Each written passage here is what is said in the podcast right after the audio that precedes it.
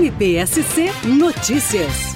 O Ministério Público de Santa Catarina acaba de obter a condenação de um acusado por homicídio doloso, por dolo eventual, né, direção no trânsito, dirigir embriagado, em alta velocidade, sem ser habilitado.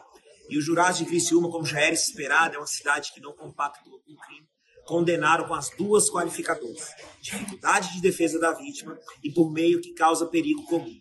Ao final, o acusado, que já se encontra preso por tráfico de drogas, foi condenado a uma pena de quase 25 anos. Isso aliviou um pouco a família que se fazia presente da vítima e buscava essa justiça há seis anos e deu uma resposta da sociedade aos criminosos. Então, você que vai beber, dirigir, assumir esse risco de tirar uma vida, reflita.